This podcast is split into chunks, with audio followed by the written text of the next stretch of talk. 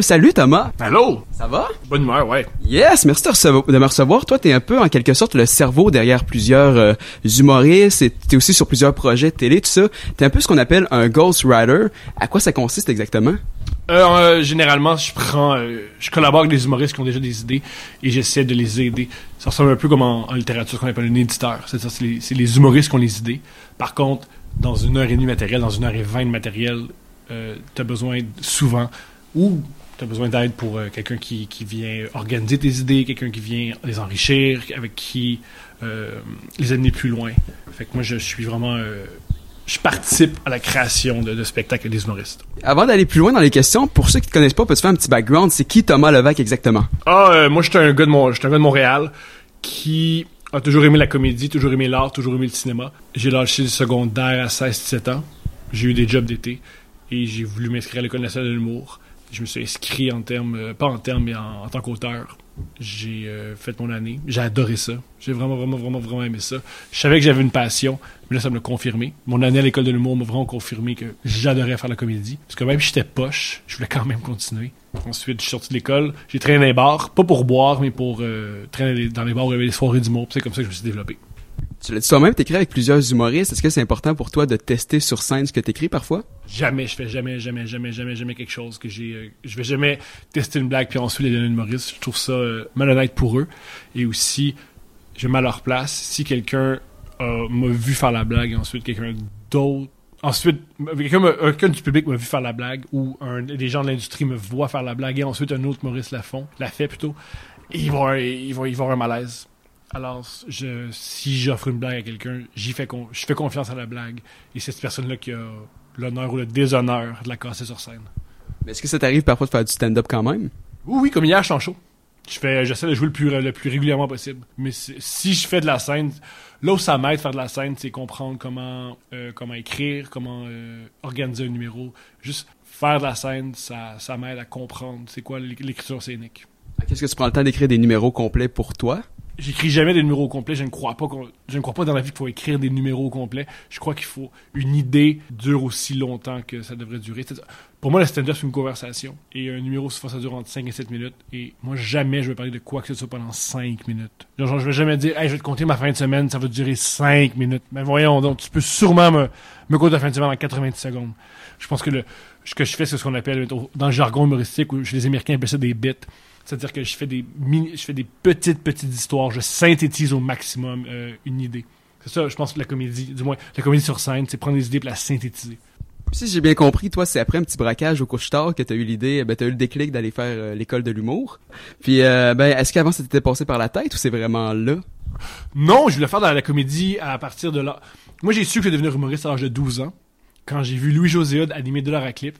Puis euh, il portait des, des pumas rouges et je l'admirais parce que moi à mon école je pouvais pas porter des running shoes. On me toujours en retenue parce que je portais des running shoes, je devais porter des souliers de ville.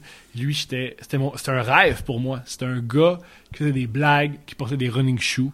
Puis je me dit je veux faire ça plus tard. Je veux porter des running shoes puis niaiser. Alors j'ai arrêté de porter attention à l'école. C'est à l'âge de c'est à l'âge de 19 ans que je me suis inscrit à l'école. Et tu l'as fait en tant qu'auteur, pourquoi pas t'avoir essayé carrément en tant qu'humoriste? Parce que j'ai aucun charisme. Puis j'étais pas j'étais pas très très bon. Ça t'intéressait pas peut-être de le développer puis de travailler là-dessus? Là, ça m'intéresse, mais pas à l'époque. Mais aussi, je suis quelqu'un qui fait beaucoup, beaucoup d'anxiété. Du moins, qui faisait beaucoup d'anxiété.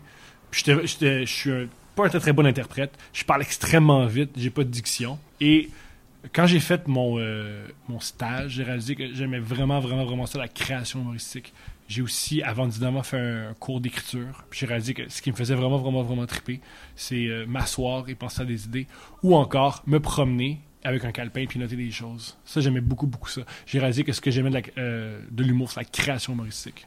Et si je pouvais penser à des trucs et demander à d'autres de faire sur scène ou encore que d'autres aient euh, des idées qui sont pas encore cuites puis les aider à les rendre meilleures, ça, j'aimais beaucoup ça.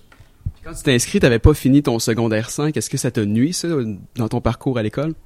Ah oui, parce que je savais pas écrire. J'avais des grandes lacunes en français. Alors, à l'école, j'ai dû, ben, j'ai dû faire des débouchés doubles, c'est-à-dire beaucoup, beaucoup, beaucoup lire, euh, beaucoup lire de littérature, euh, beaucoup, beaucoup me forcer en français, apprendre les règles, vraiment écouter en classe. Et au début, ça m'a vraiment ennuyé. Par contre, là où je pense que ça m'a aidé, c'est que j'avais tellement un, un sentiment d'imposteur que j'ai dû, pour la première, pas pour la première fois de ma vie, mais j'ai vraiment, vraiment dû travailler fort. Sur euh, mon français. Puis je crois que ça m'a aidé. Je crois, je crois euh, qu'une des choses qui m'a vraiment, aidé dans ma carrière, c'est mon amour et la passion du français et la passion de juste écrire une idée pour qu'elle soit, soit claire. En plus du stand-up, t'as écrit sur le Bye Bye puis plusieurs projets télé. Qu'est-ce que t'aimes le plus? Quel type de projet que tu, qui te passionne le plus? Le sitcom ou le, le sketch. Ce que j'aime le plus, c'est écrire des sketchs. J'adore avoir des personnages, avoir des archétypes et faire des sketchs avec eux. C'est ce qui me fait le plus triper. Quand j'écris, mon, le projet dont, qui m'a rendu le plus heureux, c'est le projet euh, Med, qui est une série à sketch avec TV. Et j'adorais ça, écrire des sketchs de 1 minute à 90 secondes. C'est le plus beau défi, à mon avis. Mais en même temps, quand tu travailles sur la télé, les gens n'ont pas nécessairement fait l'école de l'humour comparé aux humoristes. Est-ce que la chimie, j'imagine, c'est pas la même, l'ambiance de travail? Ça doit être plus... Euh, Tu veux dire les comédiens ou les euh, dans l'équipe? Parce que moi j'écrivais seul. J'ai chacun dans l'équipe on écrivait seul. Alors c'est une des choses que j'aimais, c'était vraiment un travail seul. Et moi j'étais hyper chanceux. J'ai toujours toujours toujours travaillé avec des comédiens. C'est bon que les choisissais là, mais j'ai toujours travaillé avec des comédiens super bons. Envoyez un texte à Mehdi Boussaïdam, euh, Mehdi Boussaïdam plutôt. Pierre-Luc Funk et Mariana Maza, ça va, être extraordinaire, c'est sûr. sûr, sûr. La, distribution était fou. Il y avait aussi Antoine Vizina qui prend n'importe quel joke puis qui l'amène à un autre niveau. J'étais extrêmement chanceux. T'as aussi travaillé sur En mode Salvaille. Comment ça a été comme expérience pour toi, autant professionnellement que personnellement? Au début, c'est extraordinaire parce que c'était ma première, un- mon premier vrai travail télé. Parce que j'ai toujours voulu travailler en télévision et surtout en variété. J'aimais beaucoup les talk shows. La- quand j'étais quand j'étais adolescent, je dormais pas pour écouter Jay Leno et Conan O'Brien, qui était à 11h30 et minuit et demi. Fait que je me couchais à 1h30. J'adorais les talk shows. Fait que c'était une super expérience parce que ce que j'aimais aussi de cette, cette émission-là, c'est que le but, c'est que ça, c'était pas que ce soit parfait, c'est que ça soit fait. Mettons, dans une journée, il fallait que tous les textes soient finis pour 15 heures. Alors, de 9 heures à 15 heures, tu devais penser à du matériel, tu devais penser à des idées originales, tu devais prendre chaque entrevue, la rendre intéressante. C'était vraiment un beau défi, c'était beaucoup d'adrénaline. Par contre, à, mon avis, vu qu'on était une petite équipe, c'était pas un rythme de travail qui pouvait durer longtemps. Pas pour moi. Euh. À l'époque, le show, c'était ma vie. Ma blonde travaillait sur une émission. Tout ce que je faisais, c'était être à l'émission où je dormais à la maison, puis je retournais à l'émission. J'avais plus de d'existence. Alors, c'est, j'ai appris comme un fou. Je me suis amusé comme un fou. J'ai eu des sensations fortes. Mais je ne pouvais, pas- je pouvais pas tenir ça aussi longtemps. C'est sûr que la charge de travail doit être énorme. Produire quotidiennement comme ça, il faut toujours que les idées soient de l'avant. Toujours, toujours, toujours. Je m'en souviens quand j'ai euh, laissé l'émission. J'ai lu un article, c'est la première fois que je réalisais Ah, j'ai lu un article, mais juste pour l'article. Il n'y avait pas l'angle du show, il n'y avait pas le. le... J'essayais pas de trouver une manière comique de parler de cette nouvelle-là. J'ai juste lu pour ce que c'était. Mon cerveau était tout le temps, tout le temps, tout le temps en train de réfléchir à des idées. Je captais n'importe quoi. J'allais à la boulangerie, j'étais Ah, mais là, là, y a-tu moyen de faire un joke avec un pain? Ah, mais là, le, boulanger, c'est quelque chose de comique. Est-ce qu'on peut, est-ce qu'on peut recréer ça? Je lisais une nouvelle. Comment, cette nouvelle-là, on peut en parler? Est-ce qu'on peut en parler? Est-ce que c'est dans le show Je pensais tout le temps, tout le temps, tout le temps ça. J'étais obsédé par ça.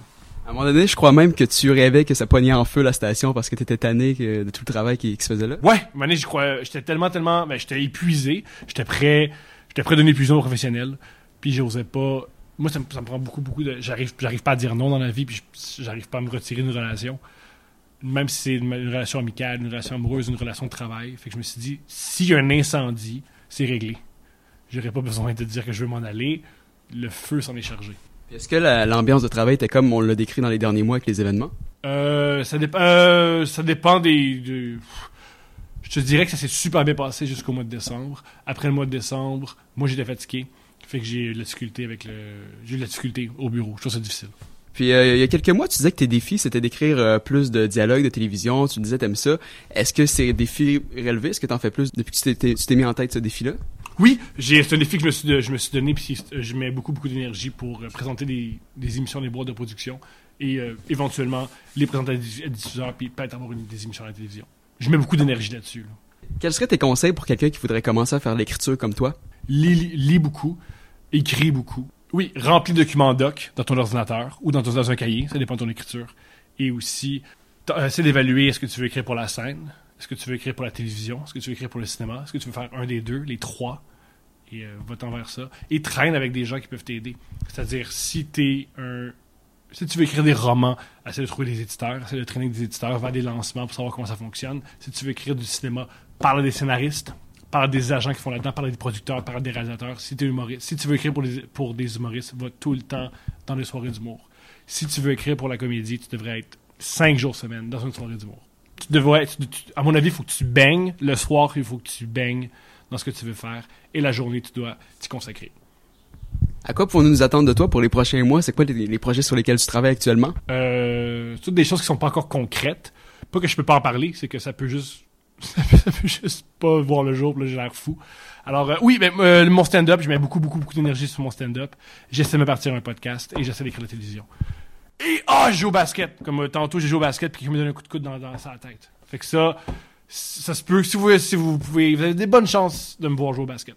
Je suis curieux, là, tu disais de partir un podcast, ça s'enligne vers quoi, ça? Ça s'appelle Sexe et Confidence. C'est un podcast qui va, qui, où je vais recevoir un invité puis je vais parler de sexualité. La, la sexualité, c'est un prétexte pour parler de n'importe quoi. Alors, mon objectif, c'est prendre, euh, prendre un invité, on parle de sexe. Fait qu'on peut recevoir. ce qui est cool avec la sexualité, c'est que je me dis que je peux recevoir n'importe qui, même quelqu'un qui n'a pas de sexualité, on peut parler de sexualité. Puis, certains invités, ça va durer 40 45 minutes de sexualité, puis le reste 15 minutes un peu plus. On va aller ailleurs. D'autres 3 minutes de sexualité. Je veux un podcast où je peux autant recevoir Simon Gouache, Michel Richard, puis Mike Ward.